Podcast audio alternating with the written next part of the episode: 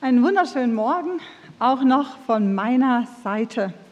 Ich lese uns den äh, Predigttext für heute, das Kapitel 3 aus dem Jona-Buch.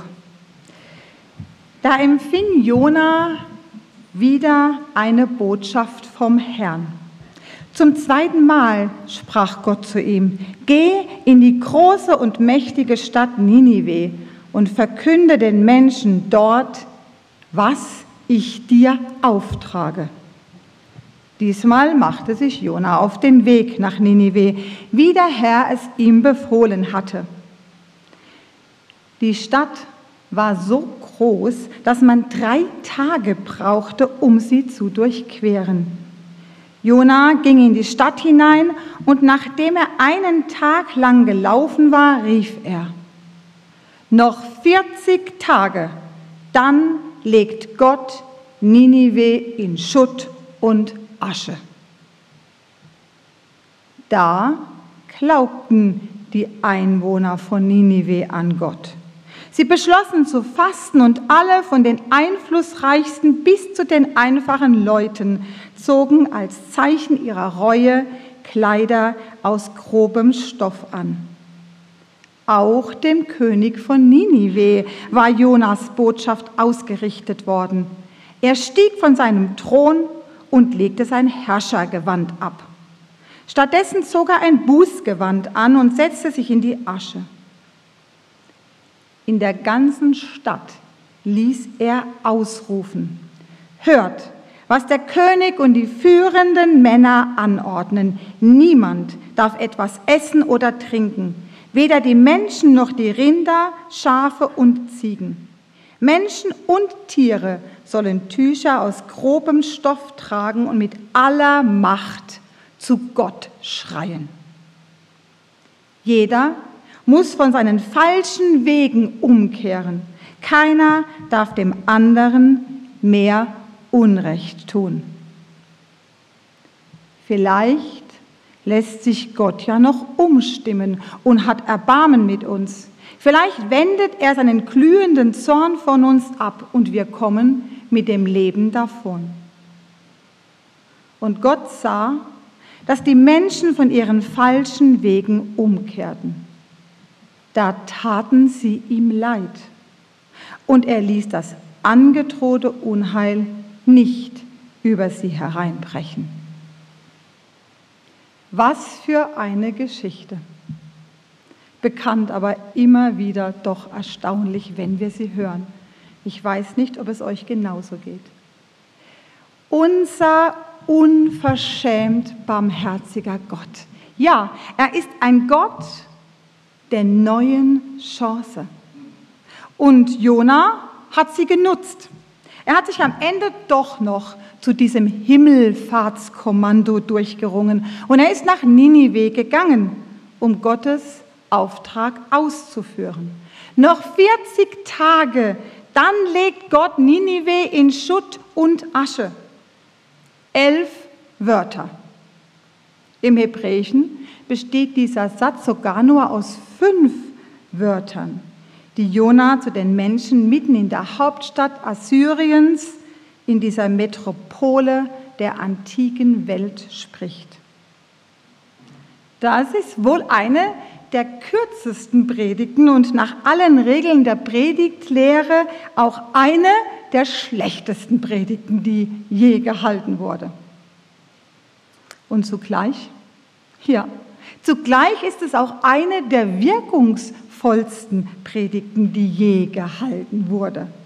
Denn sie hat ausgereicht, dass dort alle Menschen, die sie gehört haben, alle Menschen ihr Leben und ihr Verhalten um 180 Grad gedreht haben. Das ist doch kaum zu glauben, oder? Haben wir doch im ersten Teil unserer Jona-Reihe gehört. Assyrien war eines der grausamsten und gewalttätigsten Reiche der Antike. Die vielen grausamen Details, die möchte ich uns diesen Sonntag ersparen. Aber wer sich dafür interessiert, dem kann ich nur empfehlen, den ersten Teil noch als Podcast hinterher anzuhören. Das Assyrische Reich, es war Wir würden sagen, ein Terrorstaat. Ja, das war es. Sie bedrohten die Juden seit vielen Jahrzehnten. Es war Jonas größter Feind. Er hasste sie und er fürchtete sie. Klar hat Jona gedacht, gut, dass die Menschen in Ninive von Gott endlich zur Bestrafung ihrer Bosheit vernichtet werden. Ich verstehe noch nicht so ganz den Sinn dessen, dass ich da noch hingehen soll und soll das noch ankündigen. Jona hat es wahrscheinlich kaum für möglich gehalten, dass die Menschen in Ninive sich ändern würden. Und wie wir nächste Woche im dritten Teil von Jona noch genauer hören werden, ohne dass ich zu viel vorab verraten möchte, Jona hat sich das eigentlich noch nicht einmal wirklich gewünscht, dass sich die Menschen in Ninive ändern würden. Und ich fürchte, dass es uns heute manchmal ganz genauso geht. Wie oft, wie oft entscheiden wir uns dagegen, jemanden von unserem Glauben zu erzählen oder ihn zum Gottesdienst einzuladen, weil wir doch denken, der, der hat doch sowieso kein Interesse und würde nicht kommen, wenn ich ihn einlade. Dabei gibt es doch so viele andere gute Beispiele in der Bibel, die die meisten von euch wahrscheinlich sehr gut kennen. Zachäus, ein geldgieriger Zollbeamter, der größte Betrüger der Stadt Jericho. Er wendet sich nach der Begegnung mit Jesus um 180 Grad und er versucht anschließend sogar noch alles wieder gut zu machen. Maria Magdalena, von Dämonen besessen, vielleicht sogar eine Prostituierte. Aber sie wendet sich nach der Begegnung mit Jesus um 180 Grad und sie wird eine der treuesten Anhängerinnen, die am Ende mit seiner Mutter am Kreuz steht. Und sicher hätten wir uns nicht vorstellen können, dass es aus Saulus Paulus wird, dass aus einem Mann, der die Christen verfolgt und tötet, ein Mann wird, der die gute Botschaft von Jesus Christus in die ganze antike Welt außerhalb Israels bringt und am Ende für seinen Glauben stirbt und das bereits nach einer einzigen Gottesbegegnung. Warum, frage ich mich, warum nur fällt es uns dennoch so schwer zu glauben, dass Gott eingreifen und das Leben eines Menschen von Grund auf verändern kann? Auch dann, ja, auch dann, wenn dieser Mensch vielleicht ein Familienmitglied oder ein Nachbar oder ein Arbeitskollege, ja, auch dann, wenn dieser Mensch voller Bitterkeit von seinen schlechten Erfahrungen mit der Kirche berichtet und nichts mehr damit zu tun haben möchte. Oder auch dann, wenn er sich als überzeugter Atheist bezeichnet und uns mit seinen Argumenten bombardiert. Oder wenn er einen Lebensstil führt, der sich so ganz und gar nicht mit dem Glauben vereinbaren lässt. Denn in dieser ungeheuer großen Stadt Ninive lebten mehr als 120.000 Menschen, deren Lebensstil sich so ganz und gar nicht mit Gott hat vereinbaren lassen. Ihre Bosheit schreit zum Himmel. Ich kann sie nicht länger mit ansehen, sagt Gott, als er Jona beauftragt, hinzugehen. Und als Jona dies endlich tut, da fangen sie an zu glauben oder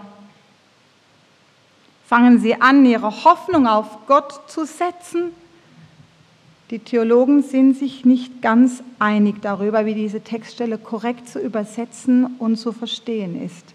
Da glaubten die Einwohner von Ninive an Gott habe ich vorgelesen zu Beginn der Predigt. Und in einer anderen Übersetzung heißt es, die Leute von Ninive setzten ihre Hoffnung auf Gott.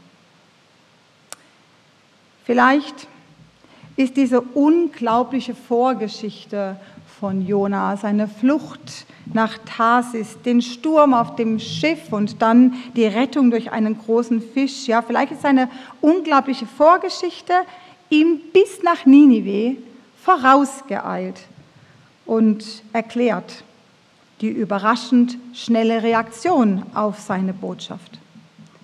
Es wird sogar spekuliert, dass die Magensäure des Fisches Jonas Gesicht so gebleicht hatte, dass dies seine eigene Überzeugungsarbeit bei den Assyrern geleistet haben könnte. Vielleicht hat es daher nur fünf Worte gebraucht. Vielleicht ist dieser eine überlieferte Satz aber auch eine Zusammenfassung einer längeren Predigt. Ganz sicher können wir nur sagen, dass Jona predigte, was Gott ihm aufgetragen hatte. Dass Jona nur sprach, was Gott ihm gesagt hatte. Verkünde den Menschen dort, was ich dir auftrage. Es waren nicht Jonas Worte, nein, es waren Gottes Worte, woraufhin alle Menschen in Ninive ihre guten Gewänder ablegten. Alle, von den einflussreichsten bis zu den einfachen Leuten. Und sie sich kleideten in Säcke, sich in Asche setzten und anfingen zu fasten und zu beten, beziehungsweise mit aller Macht zu Gott zu schreien. Die Menschen Sie hatten offensichtlich damit begonnen, ihre Sünden zu verurteilen und darüber zu trauern.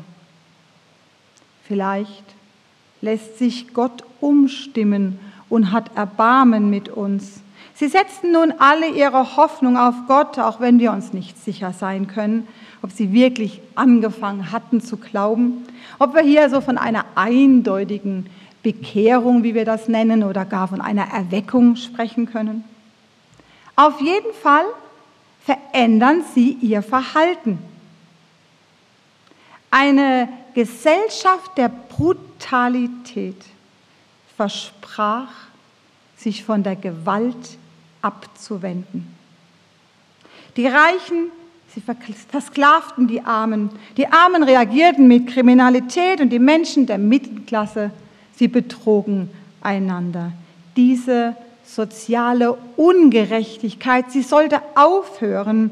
Und so verfügt der König über sie. Jeder muss von seinen falschen Wegen umkehren. Keiner darf dem anderen mehr Unrecht tun. Diese großartige Reaktion war ganz sicher ein Wunderwerk Gottes. Ein Wunderwerk Gottes. Wie die heidnischen Seeleute aus dem ersten Teil der Jona-Reihe und die bedeutendste heidnische Stadt der Antike. Wie die auf diesen widerspenstigen, diesen schwachen Propheten reagierten. Es beweist nur Gottes Macht. Es ist nicht der Verdienst eines Menschen, denn niemand wird seine Schuld und seine Sünde erkennen, wenn er es von einem anderen Menschen gesagt bekommt. Er muss es oftmals erst am eigenen Leib erfahren, manchmal leider auch in einer leidvollen Erfahrung. Rettung kommt allein von Gott, durch seine Gnade. Und das ist ein wichtiger Punkt. Denn ich finde, das könnte uns im Umgang mit den Menschen ermutigen, von denen wir denken, dass sie sich sowieso nie ändern werden. Wir können auf sie zugehen und wir können darauf vertrauen, dass uns Gott so wie Jona im richtigen Moment die richtigen Worte gibt. Und ich habe Worte gefunden im Neuen Testament, im zweiten Timotheusbrief, die so gut zu diesen Gedanken passen. Lass dich nicht auf törichte und nutzlose Auseinandersetzungen ein. Du weißt ja, dass sie nur zu Streit führen. Wer Gott dienen will, soll sich nicht herumstreiten, sondern allen Menschen freundlich begegnen, andere geduldig im Glauben unterweisen und bereit sein, auch Böses zu ertragen. Er soll versuchen, alle, die sich der rettenden Botschaft widersetzen, mit Güte auf den richtigen Weg zu bringen. Denn vielleicht führt Gott sie ja zur Einsicht, dass sie umkehren und die Wahrheit erkennen. Nicht mit den Menschen zu streiten, sondern ihnen mit Güte, Geduld und Freundlichkeit begegnen, heißt es hier. Und sicher sollten wir ihnen nicht in erster Linie Buße und Bekehrung predigen. Den Nächsten anständig und gerecht zu behandeln, egal ob er an Christus glaubt oder nicht. Das ist die beste Empfehlung für unseren Glauben. Ich bin persönlich überzeugt, auch unter Nichtgläubigen gibt es so etwas wie ein Schuld- und Rechtsbewusstsein. Vielleicht sogar so etwas, was wir Gottesfurcht nennen würden. Vielleicht können wir ihnen daher auch so eine Art Vertrauensvorschuss geben, so wie Gott den Menschen in Ninive, indem er Gott, indem er Jona hingeschickt hat und indem er ihnen diese Frist von 40 Tagen gesetzt hat. Ja, und am Ende unseres heutigen Kapitels aus dem Jona-Buch, da gibt es ein Happy End. Gott hat das angedrohte Unheil nicht über sie hereinbrechen lassen. Die Umkehr der Assyrer hatte zur Folge, dass sie ihm Leid getan haben. Ja, und damit, damit sind doch Jonas Befürchtungen wahr geworden. Gott hat ihn nach Ninive geschickt, um die Menschen zur Umkehr zu bewegen und ihnen noch einmal eine Chance zu geben. Die Liebe, das haben wir schon im ersten Teil gehört, sie gibt immer wieder eine neue Chance. Sie droht Strafe und Konsequenzen an, bevor sie zur Tat schreitet. Das kennen wir von uns und unseren Kindern. Wie oft ermahnen wir sie und wir hoffen, dass wir die angedrohte Strafe nicht durchziehen müssen, weil doch schon allein die Androhung ausreicht und sie zur Einsicht bringt, dass sie ihr Verhalten ändern. Und auch wenn es auf den ersten Blick so aussehen mag, nein, Gott ändert nicht seine Meinung hier. Aber er lässt sich von seinen anfänglichen Plänen abbringen. Es ist seine Reaktion auf die Veränderung der Herzen, die Veränderung in den Herzen der Menschen. Dies entspricht ganz dem, was an anderer Stelle durch den Propheten Jeremia von ihm gesagt wird. Da sagt Gott, ihr seid in meiner Hand wie Ton in der Hand des Töpfers. Wenn ich einem Volk oder Königreich androhe, es auszureißen und zu vernichten, dieses Volk sich aber von seiner Bosheit abwendet, dann werde ich meinen Entschluss ändern. Ich lasse das angedrohte Unheil nicht über sie hereinbrechen. Unser Gott ist ein Gott der neuen Chance. Dafür gibt es so zahlreiche Beispiele in der Bibel. Abraham, Jakob, Mose, König David, Petrus und ja klar, Jona und die Menschen in Ninive. Und vermutlich könnten sich viele von uns im Rückblick auf das eigene Leben einfach in diese Reihe einordnen. Unser Gott ist ein Gott der neuen Chance. Wie gut, dass wir auch in Zukunft darauf vertrauen dürfen. Und so möchte ich die Predigt heute mit einem sehr passenden Zitat von George Morrison, einem schottischen Prediger, beenden. Das siegreiche Christenleben besteht aus einer Reihe von Neuanfängen. Amen.